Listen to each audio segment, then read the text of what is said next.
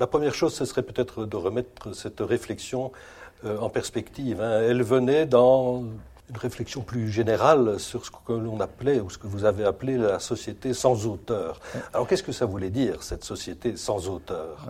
L'idée de la société sans auteur, elle est en fait euh, imputable, si j'ose dire, à Jean-Pierre Ansen, qui est l'instigateur de ce cycle de conférences, euh, qui sont des conférences euh, sur un sujet qui se veut commun, mais dont il a été observé qu'elles avaient quand même des vues assez différentes et touché à des matières euh, assez diverses. Mais enfin, le fil rouge, le fil conducteur de la réflexion, c'était euh, on observe l'avènement d'une société sans auteur, c'est-à-dire d'une société tellement complexe, où les, technologies sont susceptibles de prendre le pas sur, euh, sur l'homme et sur son pouvoir de décision, qu'on se demande encore à qui est imputable le les résultats de ces innovations, comment les gérer, comment les maîtriser, comment sanctionner s'il le faut euh, les manquements à un certain nombre de devoirs qui malgré tout subsistent euh, en dépit de cette technologisation et de cette anonymisation en quelque sorte de la société. Donc c'était ça, l'idée générale, technologie, complexité, donc euh, détachement de la société d'un auteur identifiable comme tel à qui la responsabilité de l'évolution sociale puisse être ainsi imputée. C'est le troisième thème. Euh, c'est le, troisième thème. Donc, euh, quel est l'impact de cette euh, technologie croissante, de cette anonymisation du système sur la liberté individuelle d'une part et d'autre part sur les responsabilités? Est-ce que ça conduit véritablement à un changement de paradigme? C'est un mot à la mode, les philosophes l'aiment bien. J'en serai économe aujourd'hui. Ou est-ce qu'au contraire, ce n'est jamais que le prolongement d'un certain nombre d'évolutions qu'on a connues dans le passé. Et pour ce qui me concerne, il m'a été demandé de traiter du sujet euh, du point de vue modeste qui est celui du juriste, puisque le droit est la science ou l'art des moyens, et on est en général avare de, grands discours et de grandes idées euh, lorsqu'on essaie de traiter juridiquement, c'est-à-dire concrètement, un problème et tenter d'envisager les solutions euh, qu'il est possible de, de, lui apporter. Ça, c'est le fil rouge, en quelque sorte. Et comme vous l'avez constaté, les conférences font l'objet d'un coffret en hommage à Philippe de Waud, qui avait, euh, mhm. qui avait euh, comment dirais-je, prononcé la, conférence introductive euh, par des considérations extrêmement denses et générales, et d'autres ont poursuivi par des, un examen de la problématique sous l'angle économique, sous l'angle sociologique, sous l'angle de l'éthique et de la morale, et personnellement sous l'angle, sous l'angle juridique. Point de vue modeste, dites-vous, mais euh, il n'est pas rare d'entendre dire qu'on pourrait être, euh, sur certaines questions, plus loin qu'on en est déjà, notamment sur le plan technologique, mais on est un peu bloqué par les problèmes juridiques, justement, et la question du droit, et que ça freine peut-être certaines évolutions. Je prends un exemple qui est celui de la voiture autonome. Certains disent qu'on pourrait déjà les, les, croiser en rue si on n'avait pas euh, derrière la tête tout de même l'idée que ça pose un problème sur le plan du droit. Je vais peut-être vous étonner, mais je ne crois pas. Je crois qu'il s'agit là d'un faux problème. Ce que j'essaie de démontrer dans le livre, c'est qu'un euh, certain nombre d'évolutions technologiques qui conduisent à des phénomènes de téléguidage en quelque sorte d'objets, euh, la voiture automobile telle que vous le, que l'évoquez, ce sont des, évolutions qui sont susceptibles d'être traitées dans le prolongement d'innovations juridiques qui ont vu le jour à l'occasion des développements de la société industrielle euh, au XIXe et au début du XXe siècle. Euh, l'idée, c'est que même si notre système juridique est fondé sur un principe de responsabilité individuelle à base de faute, pour que quelqu'un puisse être rendu responsable et condamné à réparer un dommage causé à quelqu'un, à une victime, il faut qu'il existe une relation de causalité entre le dommage et la faute imputable à la personne qui va devoir en répondre. Donc c'est la notion de responsabilité subjective à base de faute qui doit pouvoir être imputée à un individu, donc à un être humain qui a une conscience. Et c'est ça qui, en apparence, pose problème euh, avec l'avènement de cette société technologique qui conduit, par exemple, à euh, l'automobile téléguidée. Mais euh, comme je l'esquissais il y a un instant, il existe, à côté de ce principe de responsabilité subjective à base de faute, plusieurs cas qui ont conduit finalement à l'expression, avec certaines nuances, d'un principe concurrent, euh, c'est qu'il peut y avoir des responsabilités que le droit positif va imputer à des choses, indépendamment de toute faute attribuable à un individu, à la conscience individuelle. Responsabilité du fait des produits, euh, responsabilité euh, du fait des choses, responsabilité d'un maître pour son préposé alors qu'il n'a commis euh, aucune faute, multiplication des cas de responsabilité spécifiques en matière nucléaire, en matière environnementale, etc. Bref, il n'existe plus aujourd'hui, et depuis un certain temps déjà, de relation consubstantielle entre l'idée de la responsabilité civile d'une part et d'autre part l'idée de faute individuelle. Donc, il suffit d'appliquer ces principes à l'hypothèse que vous envisagez. Et à défaut d'une loi particulière qui consacre la solution, euh, le juge, sur la base des principes que je viens d'esquisser, peut parfaitement considérer que la responsabilité d'un accident causé par une voiture téléguidée sera imputable au gardien de cette voiture ou au propriétaire de celle-ci. Donc, les moyens juridiques de traiter ce type de questions existent déjà. Alors, peut-être ou sans doute sont-ils insuffisamment connus pour éviter le problème que vous posez, peut-être aussi euh, ces institutions, ces, idées nouvelles, ces principes n'existent-ils pas sous une forme unique partout dans le monde, mais l'idée générale est là. Donc le droit n'est pas démuni et est suffisamment adaptable sur la base des idées générales, sur la base des principes généraux pour permettre l'évolution que, vous décrivez. Maintenant, il y a euh, une question juridique différente, mais qui peut être posée à propos des mécanismes d'automatisation qu'implique la technologie, et restons sur euh, le véhicule, si vous mmh. voulez bien. Euh, le véhicule peut être téléguidé, mais il peut être autostoppé par un mécanisme qui euh, va, par exemple, empêcher le conducteur d'allumer le moteur s'il n'a pas payé sa dernière, sa dernière traite, si la dernière échéance du crédit qui a servi au financement de l'acquisition du véhicule n'a pas été payée. Alors là, notre question se pose. Est-ce que cette manière de se faire justice à soi-même, en quelque sorte, pour euh, l'entreprise de crédit est juridiquement admissible ou pas. Ce que j'essaie de montrer dans le livre, c'est que sur le plan juridique, je ne parle pas des questions que ça peut poser sur le plan de l'éthique et de la morale, sur le plan juridique, nous avons déjà des mécanismes qui comportent intellectuellement au moins une certaine algorithmisation de la sanction, une certaine automatisation de la sanction. J'ai cité plusieurs exemples, je ne vais pas les développer ici, mais d'une manière générale, ce droit dans les choses, comme on l'appelle, la sanction dans la chose, n'est rien d'autre que l'aboutissement d'une lente évolution que l'on peut observer depuis un certain temps déjà. Dans cette évolution, euh, dans les deux exemples que vous prenez, on voit qu'on cherche, dans le premier cas, à éliminer, je dirais, l'aspect moral, l'aspect éthique euh, des choses. Dans le deuxième cas, on voit aussi vous parlez d'algorithmisation, ça consiste aussi à enlever la subjectivité, dirais-je, euh, hein, des choses. On voit qu'il y a une tentative, euh, malgré tout, donc de, je dirais peut-être presque à l'image des sciences dites dures, euh, d'aller vers un droit qui élimine autant que possible, euh, je dirais, les, aspects subjectifs, hein, euh, qui cherche à s'objectiver au maximum, quitte même à, procéder un peu à la façon des algorithmes, hein, c'est-à-dire à décomposer les choses en, en, éléments indiscutables et puis à les rassembler. Euh. Alors, ce mouvement vers une certaine objectivation des responsabilités, mmh. comme je le disais il y a un instant, il existe depuis un certain temps déjà, c'est un fait et c'est un fait qui n'est nullement incompatible avec les objectifs traditionnels du droit lui-même. Comme j'essaie de le montrer dans ce livre-ci, euh, dans le prolongement du livre précédent d'ailleurs, le droit, c'est une science instrumentale qui vise à assurer l'efficacité, l'efficience d'un système.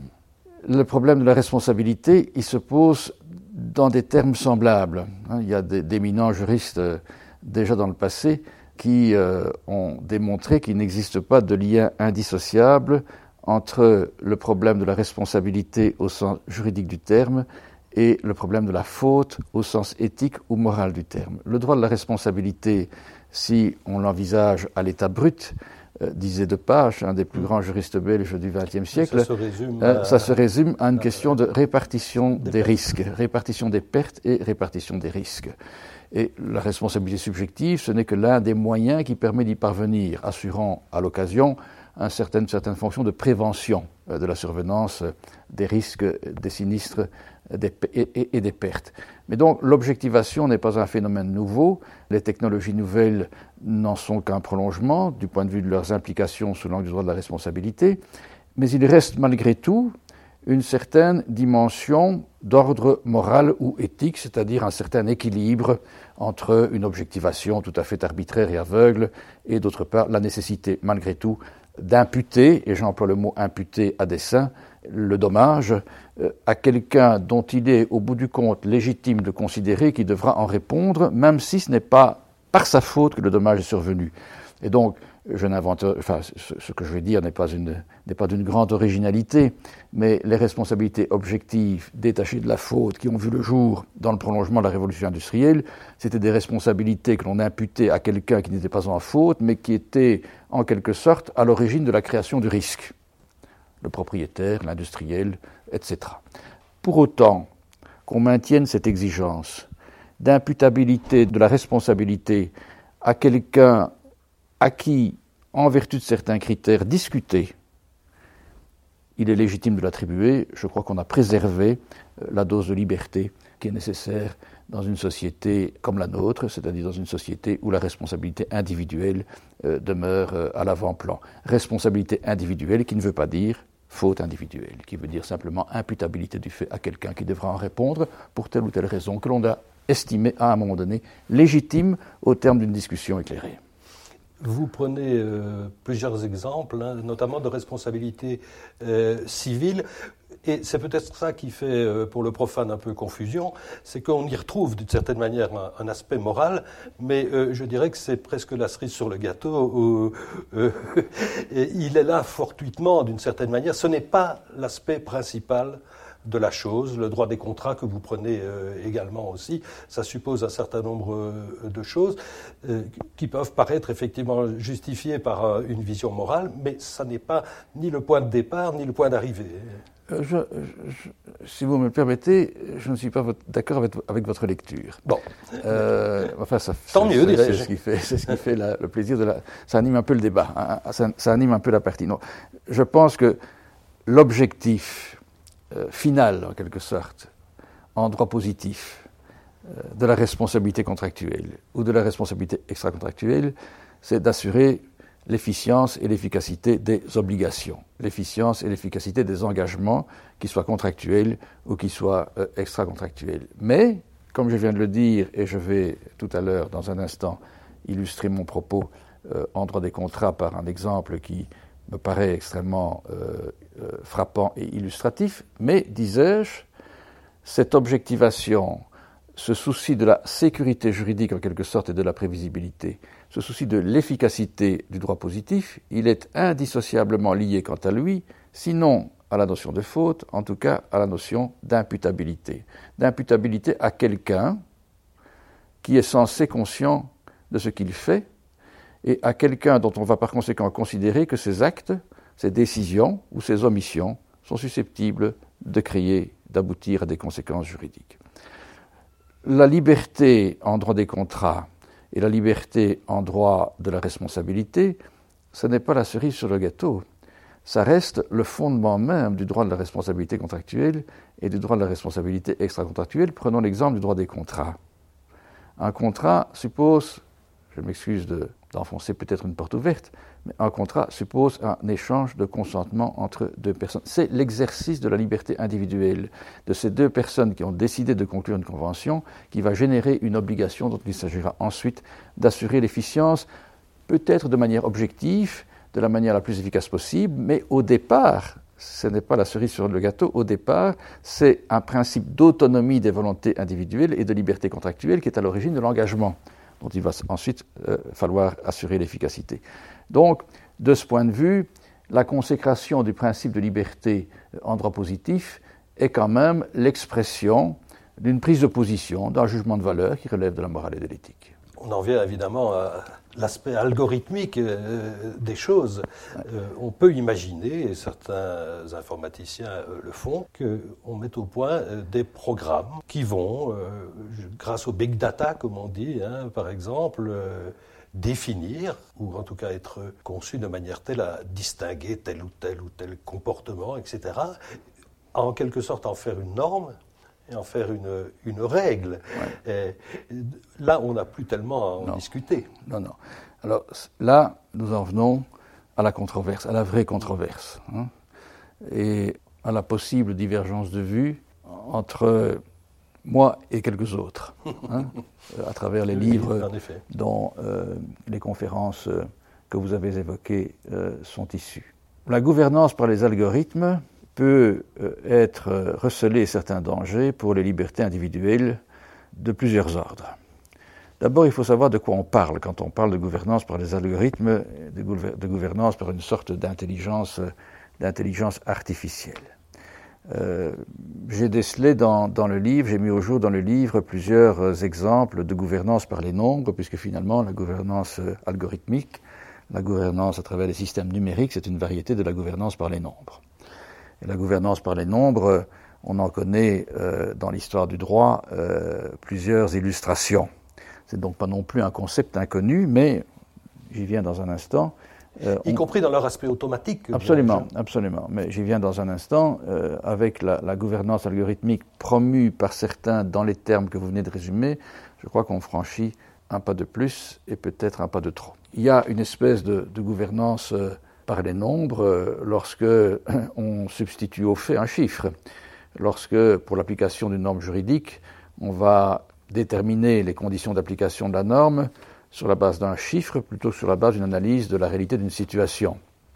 Je prends dans le livre un exemple parmi beaucoup d'autres qui est le droit des OPA, le droit des OPA obligatoires en particulier. Autrefois, pour que quelqu'un soit tenu de lancer euh, une OPA obligatoire, il fallait démontrer qu'il avait acquis le contrôle de la société cotée, moyennant le paiement d'un surprix. Aujourd'hui, le simple franchissement d'un seuil suffit à déclencher euh, l'OPA obligatoire, variante de la gouvernance par les nombres. En matière de contrôle prudentiel euh, sur les banques euh, en particulier, c'est aussi une série de concepts prédéfinis de manière objective et fermée, un emboîtement de définitions de critères qui vont déterminer l'application d'un certain nombre de normes plutôt qu'une analyse factuelle, fine et spécifique de la capacité de la banque à remplir ses engagements pour simplifier encore. Euh, quand en matière de politique monétaire, on assigne à une banque centrale pour mission de maintenir un certain pourcentage d'inflation et rien d'autre, c'est une manière de gouverner par le nombre. Le droit des contrats qui est fondé sur des calculs d'utilité, c'est une autre manière de gouverner par les nombres. Bon. Avec la, gouvernance algorithmique, on, franchit un pas de plus, puisqu'ici, il, va s'agir, selon la logique binaire du numérique, de définir de manière quantitative, en fonction des conséquences qu'un comportement peut avoir, ce qui est bien et ce qui est mal le bien et le mal, la bonne ou la mauvaise conduite vont être prédéterminés sur la base d'une logique purement quantitative et finalement d'une logique binaire. Reprenons l'exemple de l'automobile, puisque c'est un objet qui suscite ce que j'appelle dans le livre une sorte d'opprobre sociétaliste. L'automobile va être propulsée contre la paroi du tunnel, le dilemme du tramway, pour, euh, comment dirais-je, au nom, au, nom, au nom, de l'idée que deux morts valent mieux que cinq. Hmm? De manière un peu provocatrice dans le livre, je dis l'exemple, oui, mais si, dans le, si le passager de l'automobile est, est un prix Nobel. Voilà. question peut-être un peu sacrilège, mais simplement pour illustrer qu'une logique qualitative peut euh, se mêler à l'affaire. Se mêler à l'affaire et illégitimer en quelque sorte la logique purement quantitative. L'automobile euh, automatiquement stoppée euh, euh, a un feu rouge pour éviter l'accident. Oui, mais si dans le véhicule, un enfant est en train de mourir et qu'on doit absolument prendre un risque pour le sauver et rejoindre l'hôpital à temps. Ce sont des problèmes d'ordre moral, d'ordre éthique que la gouvernance algorithmique ne, résout pas, me semble-t-il. Euh, sauf euh, au titre d'un choix purement arbitraire, qui est le choix quantitatif, au titre des conséquences ainsi euh, prédéterminées dans cette logique binaire du numérique. Première observation. Deuxième observation, qui programme l'algorithme? Ça, c'est un problème vraiment fondamental, lui aussi. Nous vivons dans un système de démocratie représentative, disons, un système de, démocratie euh, où la discussion de type athénien va euh, permettre de peser le pour et le contre sur la base de multiples critères euh, où le quantitatif va se mêler au qualitatif. Bref, les personnes concernées, même si c'est par les voies de la représentation démocratique, sont associées au débat, et on peut dire du bien ou du mal de la démocratie représentative. Je crois qu'au bout du compte, elle présente quand même d'incontestables vertus, Le système nous est d'ailleurs envié par ceux qui n'en bénéficient pas à l'heure actuelle. On n'a pas besoin de, l'illustrer par de, de, nombreux exemples, la chose est évidente. Qui va programmer les algorithmes dans, dans un système de gouvernance purement algorithmique? La question est posée par Hugues Bersini lui-même, qui propose un système que j'assimile à un système de despotisme, entre guillemets, euh, présumé éclairé en quelque sorte, puisque selon lui, euh, un tout petit nombre de politiciens devraient être élus pour euh, déterminer les grandes options morales, et sur la base des choix ainsi faits par les politiciens ainsi sélectionnés, l'application automatisée de la norme devrait être programmée par une élite de sachants qui, de cette façon, verrouillerait en quelque sorte le système. Et j'ai le sentiment que ce faisant, on en arrive à une certaine perversion de la démocratie et qu'on confisque en quelque sorte le pouvoir au profit précisément d'un petit nombre de politiciens, d'une part, comme les appelle Hugues Bersini, ou d'une élite de sachants, et donc un système élitiste au bout du compte. Première observation. L'autre observation, c'est que le système, alternatif qui est proposé par certains à cet égard, c'est en quelque sorte un système dit justice ou dit démocratie. Hein. Euh, la démocratie ou la justice par le réseau. Et il me... direct, une, certaine, une certaine démocratie directe. Mais bon, le problème de la démocratie directe, c'est qu'elle évite une démocratie de l'émotion, une justice de l'émotion, une justice de la masse, dans laquelle la responsabilité est diluée dans une masse anonyme en quelque sorte, d'une part, euh, une justice ou une démocratie de l'émotion, une justice et une démocratie au terme de l'exercice de laquelle on peut se demander si le principe humaniste de la présomption d'innocence ou de la présomption de bonne foi ou des droits de la défense demeure suffisamment préservé, et aussi une justice ou une démocratie par le réseau qui, au-delà d'être émotionnel, conduit nécessairement à des jugements simplificateurs. Et je prends un exemple actuel, peut-être lui aussi un peu provocateur, mais c'est un dessin que je l'ai pris euh, pour illustrer mon propos. Je prends l'exemple de l'évasion fiscale, hein, qui déclenche beaucoup de réactions légitimes au sein de la population et sur les réseaux.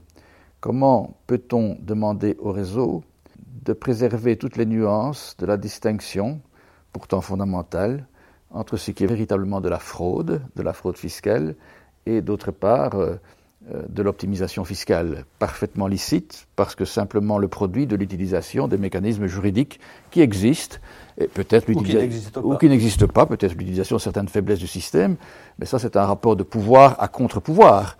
Euh, il appartient aux législateurs grâce au mécanisme de la démocratie représentative, avec tous les filtres qu'elle comporte et la discussion athénienne qu'elle permet, de rendre plus sévère euh, un système qui, à un moment donné, aurait manifesté certaines failles. Mais je ne vois pas que l'on puisse euh, aboutir à la préservation de toutes ces nuances dans un système dit justice ou dit démocratie. Et j'ai été frappé, je cite dans le livre, par le propos d'une philosophe euh, française assez connue à l'heure actuelle, qui, n'étant pas réputée pour des jugements simplificateur, je cite Cynthia Fleury, qui, à l'occasion d'une interview, euh, considérait que l'optimisation fiscale est un déni de démocratie. Je crois que là, on franchit un pas, un pas sans doute. Euh, enfin, le jugement est, un peu le jugement est un peu expéditif. Et c'est ce que je redoute personnellement dans l'avènement d'un système numérisé de, justice et de démocratie par le net, qui n'est rien d'autre, comme je le dis dans le livre, d'une certaine façon qu'une justice du pilori. Oui, justice du pilori ou justice de l'opinion publique, justice, voilà. qui existe euh, euh, Alors, bien. Ça c'est vrai, mais je le dis aussi dans le livre, il y a quand même un filtre. Bon, on se plaint beaucoup, euh, à l'heure actuelle en particulier, de, de l'intrusion des médias dans le débat public. Hein. Les médias étant censés représenter l'opinion publique. Et on, entend effectivement, ou on lit euh, dans, les médias, parfois certains jugements assez tranchés, pour le dire ainsi, à propos par exemple du problème de l'optimisation fiscale que je viens d'évoquer. Bon. Mais cela, une fois dit, le média s'étant exprimé, d'abord il, comporte une première médiation, si j'ose dire, on peut quand même euh, euh, faire confiance aux journalistes pour respecter une certaine culture du débat, il y a donc un premier filtre, et ensuite, bah, la démocratie représentative peut prendre le relais. Si les médias expriment ce que j'appelle l'esprit du temps, les mécanismes de la démocratie représentative peuvent prendre le relais. Et on l'a vu d'ailleurs à, euh, à, propos du problème particulier que nous évoquons ici, puisque le législateur, à propos de l'évasion fiscale, de l'optimisation fiscale, du choix de la voie la moins imposée, est intervenu, hein, rendant, il est vrai, plus contraignant euh, les choix possibles en cette matière. Et la jurisprudence, par ailleurs, euh, qui est autre, une autre technique inhérente à la démocratie représentative, à nouveau, peut elle aussi, avec ses filtres, comment dirais-je, assurer des évolutions au départ d'une certaine perméabilité par rapport à l'esprit du temps. Donc, pour le dire d'un mot, je pense que les mécanismes actuels, si on veut, euh, comment dirais-je, assurer une euh, plus grande influence de la population, du sentiment général euh, sur l'évolution du droit, les mécanismes actuels existent qui permettent de le faire avec un peu plus de mesure et de sécurité qu'une justice ou une démocratie par le net, pour le dire ainsi. Bruno Coleman prévoit la disparition du notaire. Qu'en sera-t-il du juge? Je crois qu'il ne faut pas généraliser. Personnellement, et j'ai défendu cette idée dans un autre ouvrage d'ailleurs, je ne suis pas du tout hostile à une certaine numérisation de la justice. Il y a en effet des cas simples, en droit des contrats en particulier, euh, qui permettent une certaine automatisation qui ne requiert pas de grands débats, en quelque sorte, qui permettrait de faire l'économie des moyens et de gagner du temps pour le consacrer là où effectivement on a besoin de temps pour rendre une justice, une correcte. Par contre, euh, il subsistera toujours euh, un nombre important de situations dans lesquelles le jugement euh, suppose des appréciations d'ordre qualitatif, des appréciations qui tiennent compte des particularités du cas d'espèce et donc je ne prédis certainement pas la disparition du juge. Donc si on résume euh, votre euh, réflexion, c'est que bon, on est dans une société, ça, je crois que c'est indubitable, qui change, euh, qui est en train de changer. D'ailleurs, on aurait pu reprendre aussi ce que vous énoncez au départ. Est-ce conjecture? Est-ce que c'est encore objet de débat? Est-ce que c'est un rêve? Est-ce que c'est quelque chose qui existe déjà bel et bien? Enfin bon, on ne va pas peut-être s'arrêter là-dessus, mais bon, on est dans un monde qui change. Et d'une certaine manière, le droit a déjà impulsé beaucoup des choses qui peuvent paraître euh, souhaitables et positives, c'est-à-dire euh, l'accélération euh, des procédures dont vous venez de parler d'ailleurs à certains égards, l'efficacité et la simplicité. Hein. Bien sûr, c'est ce qui me fait dire que si on analyse les évolutions technologiques dont nous parlons d'un point de vue strictement juridique, c'est, et c'était la conclusion du livre, beaucoup de bruit pour rien parce que ce n'est rien d'autre que le prolongement d'évolutions diverses. Hein. J'ai cité dans le livre plusieurs exemples, euh, toutes les techniques, pour les rappeler d'un mot, euh, d'abstraction euh, en, matière, en matière bancaire, en matière cambiaire, en matière de crédit documentaire, toutes les techniques qui visent à accélérer le processus de résolution judiciaire en cas d'inexécution par une partie de ses obligations, les techniques qui permettent d'obtenir condamnation en référé sous le couvert d'une justice rapide, Payez d'abord, euh, on discute ensuite. Voilà, payons d'abord, euh, on discute ensuite. des mécanismes de distinction entre obligation de moyens et obligation de résultats qui conduisent aussi à une certaine objectivation de, la faute, si j'ose dire, ou de, de l'inexécution en matière contractuelle. Voilà une série de phénomènes d'évolution jurisprudentielle qui témoignent d'une volonté en droit positif d'accélérer, de simplifier, d'automatiser intellectuellement au moins l'application de la règle de droit. Alors on franchit un pas de plus avec le droit dans les choses, comme euh, on identifie euh, euh, le phénomène dont nous parlons, mais ce pas de plus ne me paraît pas impliquer qu'on change de monde aussi longtemps que le principe du préalable que vous rappelez est assorti de la possibilité de contester devant un juge. la liberté est alors préservée. Mais le danger, c'est effectivement alors quand ce sont les machines qui créent la norme euh, ou qui, définissent la norme. Alors voilà, voilà vous avez, c'est exactement, le, exactement le, le point de la distinction qu'il faut faire. Quant à l'application de la norme, une certaine automatisation s'inscrit dans le prolongement du connu. Quant à l'automatisation de la définition de la norme, là c'est autre chose. Ça veut dire, ça peut conduire à une confiscation du débat, parce qu'au niveau de la création de la norme, on n'est pas encore dans le droit. on n'est pas encore dans la technique, on est au niveau des choix de société que toute définition d'une norme implique ou comporte. Un choix qui relève de la morale sociale ou de l'éthique. Et donc là, il me semble que les mécanismes de la démocratie représentative, une discussion athénienne des grands choix doit demeurer possible et que prétendre qu'il existe une possibilité, euh, j'évoque dans le livre l'hypothèse de l'algorithme primordial. Mhm. Comme l'atome primitif. Voilà, ce à quoi, ce à quoi euh, rêvait déjà euh, le clan de Pythagore, pour le dire ainsi. ce n'est rien d'autre qu'une réactualisation de la foi pythagoricienne dans un ordre arithmétique ou numérique du monde. Oui, ça, c'est pas une invention, c'est une découverte. C'est une découverte, voilà. Mais donc, même si c'est une découverte, je crois que l'organisation sociale, si elle doit demeurer empreinte d'une certaine liberté, si le principe de liberté individuelle doit subsister, et personnellement je crois que c'est un impératif catégorique, euh, ne peut pas se satisfaire euh, d'une gouvernance, même simplement déduite d'un algorithme primordial, à supposer qu'il existe, encore qu'il soit aujourd'hui une chimère, bien entendu. Mm. Et, donc, euh, Et vous n'y croyez pas d'ailleurs hein, euh, je, ne suis pas, je ne suis pas un informaticien, je ne suis pas un mathématicien, donc... non, mais il y a des choses qui échapperont toujours à la mesure, quoi. Il me semble que mesurer tout ce qui est mesurable, d'accord, mais faire en sorte que tout soit mesurable au prix de n'importe quel forçage, là, effectivement, j'exprime quelques doutes. Et puis, euh, pour terminer, il y a aussi euh, la liberté de dissidence à laquelle vous faites allusion, voilà. qui me paraît fondamentale. On est vraiment dans le sujet. Hein. Finalement, le choix final, il est de nature euh, intellectuelle, morale, éthique. C'est donc non pas un jugement qui relève de la science, mais un jugement de valeur. Et tout dépend évidemment de la valeur que l'on met au premier plan. si, comme moi, on met le principe de liberté au premier plan, je pose la question, à quoi sert, au nom d'une logique d'efficience écologique, euh, de sauver une planète dont toute liberté de dissidence aura disparu? Ça, pour moi, c'est véritablement la question finale.